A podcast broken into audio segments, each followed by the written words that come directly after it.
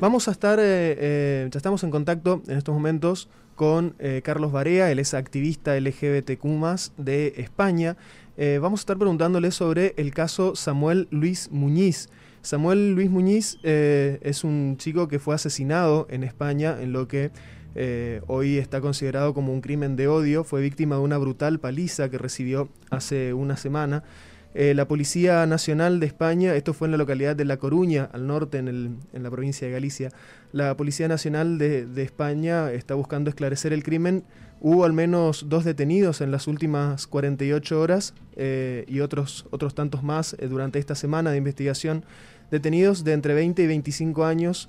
Eh, aparentemente Samuel Luis estaba haciendo una videollamada con otros amigos y estas personas, o una de estas personas que lo agredieron, interpretaron que los, estaban filmando y esto provocó eh, este, este delito grave de, odio directamente al grito de eh, bastantes improperios respecto a la orientación sexual de Samuel, un crimen que realmente está conmoviendo a España y a nosotros también nos llega la noticia y nos impacta, eh, por supuesto. Estamos en comunicación, como decía, con Carlos Barea.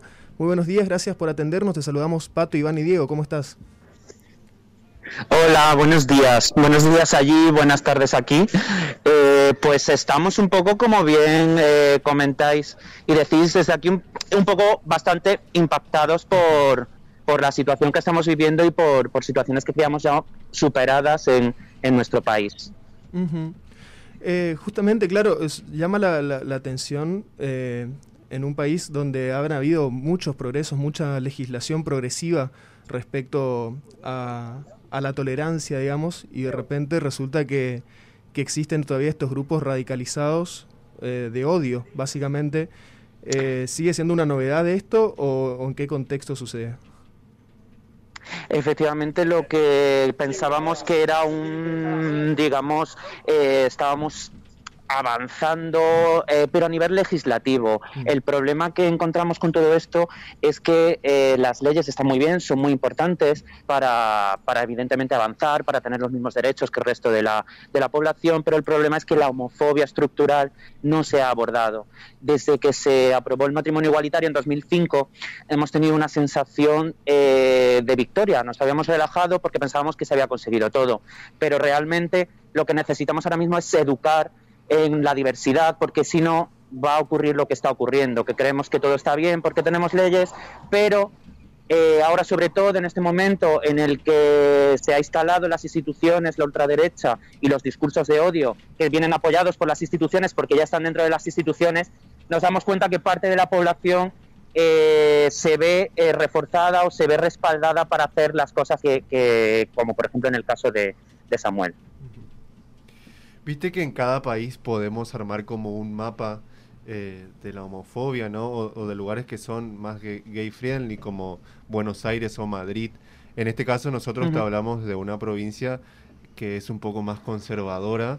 Eh, ¿Podrías describirnos cómo es Galicia? Pues Galicia en un principio es, es conservador, o sea, hay un gobierno del Partido Popular desde hace tiempo, estás, eh, eh, lleva desde, desde hace tiempo ahí, es, es conservador, pero al mismo tiempo es un lugar tranquilo.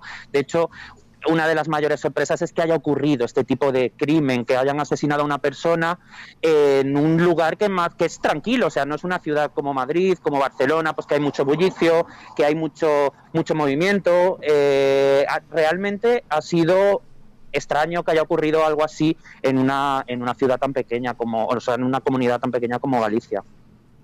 Entiendo que hubo muchas manifestaciones para dejar en claro que se trató un crimen de odio. ¿Las autoridades están abordando el caso con, con esa consigna?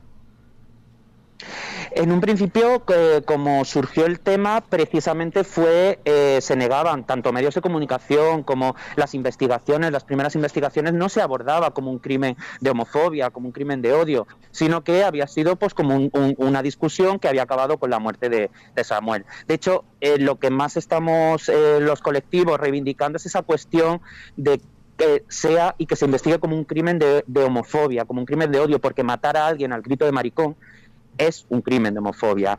Eh, los, los, digamos, los argumentos que tienen los medios de comunicación es que no se conocían previamente. Es decir, que los agresores no conocían previamente a Samuel y que por eso no podía ser un delito de homofobia. Evidentemente, todas sabemos que eh, ser homosexual no simple, no, nadie te va a matar al grito de te voy a matar por maricón o te voy a pegar una paliza por maricón.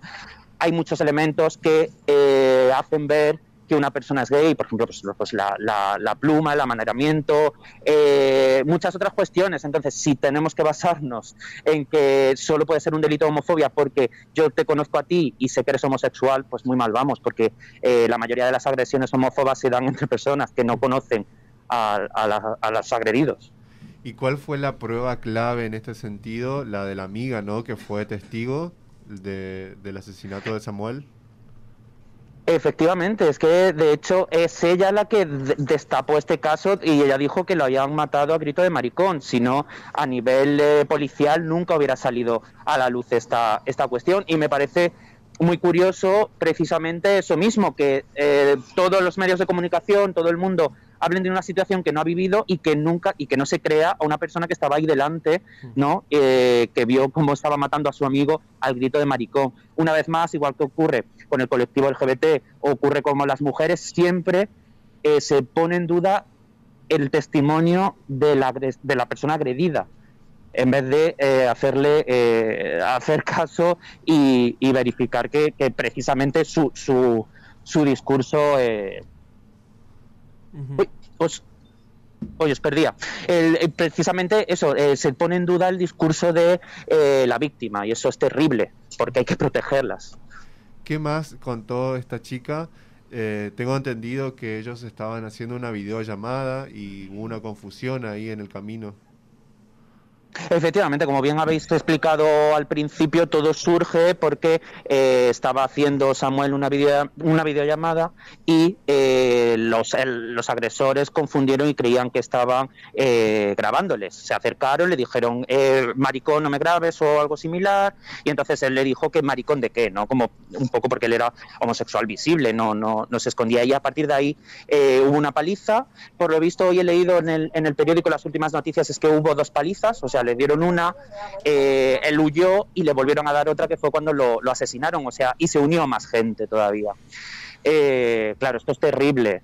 Eh, también ha salido recientemente imágenes en las que se ven que un chico, dos chicos senegaleses lo protegieron, lo ayudaron. Eso sí podemos sacar algo positivo, que es muy difícil, pero el gobierno ha anunciado que va a regularizar la situación de estas personas porque eran eh, son inmigrantes ilegales, no, no tienen papeles, no están regularizados y a raíz de eh, la protección y del servicio que le dieron, porque uno de ellos incluso puso su cuerpo para protegerlo de los golpes, eh, van a regularizar su situación.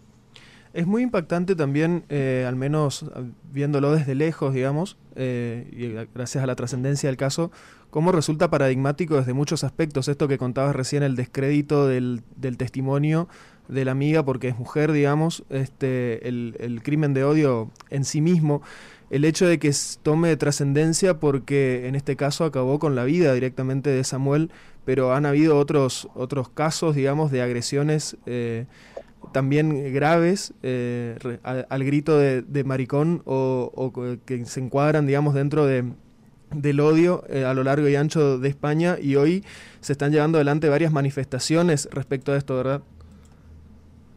Efectivamente, de hecho, eh, precisamente en Valencia, que es una zona de, costa también de España, en cuestión de una semana ha habido dos agresiones también. La última a una pareja de chicos gays que se estaban besando en un parque y un señor apareció de pronto y les dijo, maricones, esto no se hace en nuestro país, esto no ocurre en, España, algo así, y les gritó. Y una vez más, esto era es una agresión también y el agresor no conocía a la pareja. En este caso es más explícito porque eran dos chicos besándose, no es como el caso de Samuel que no, que no, que no estaba con nadie, no estaba evidenciando.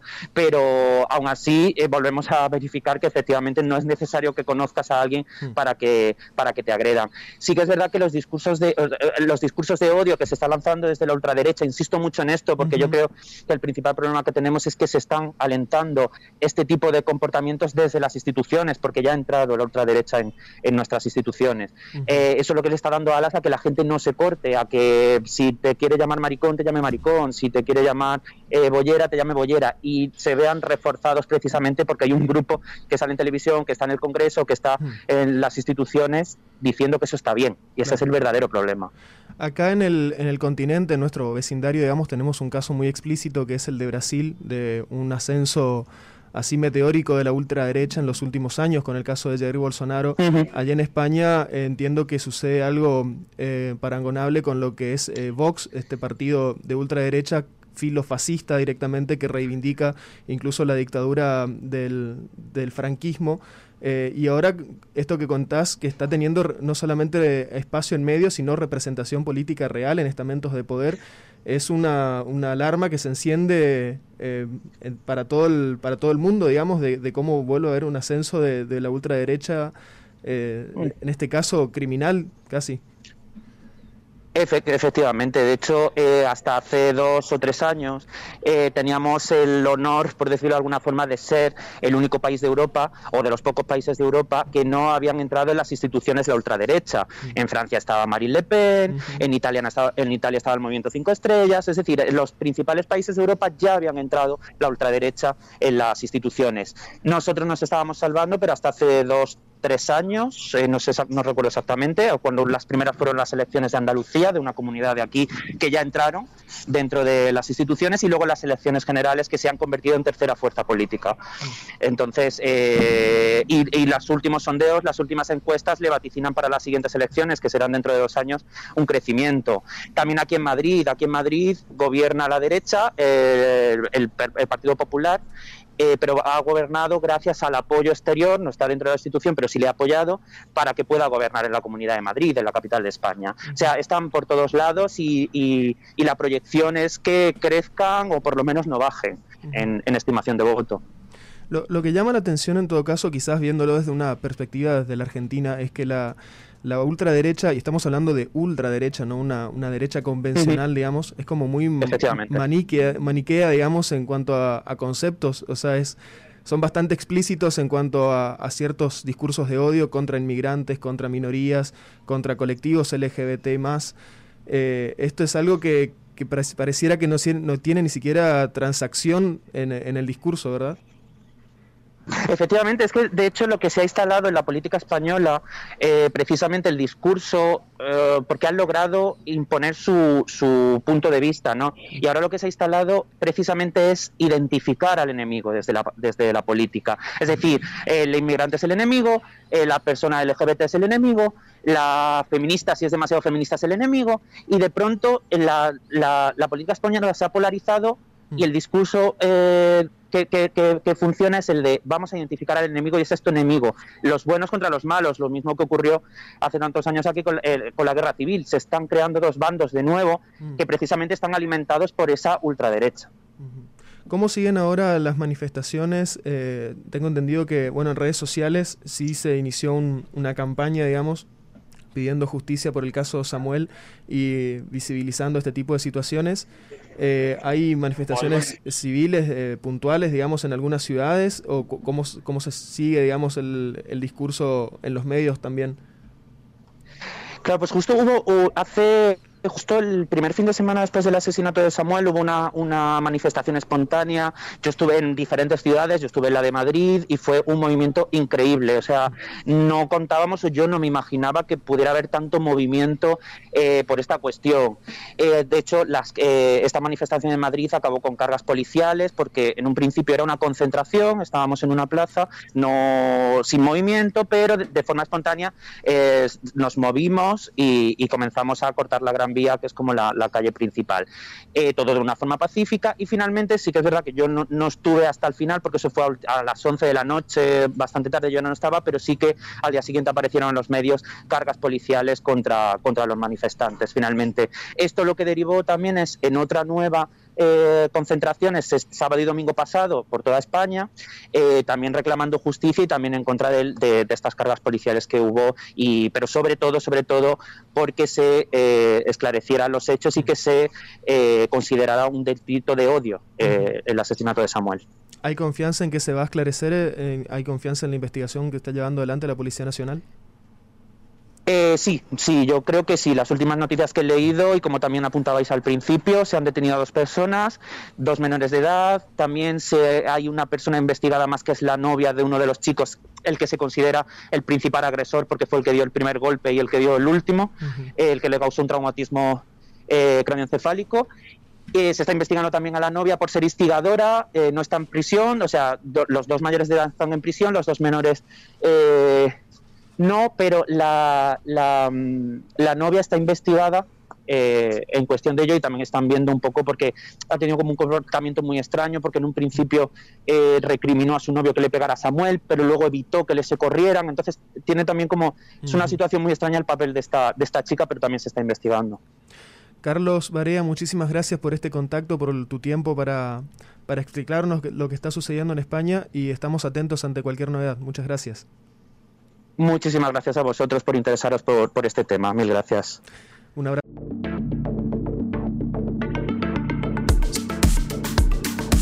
Somos Mega 98.1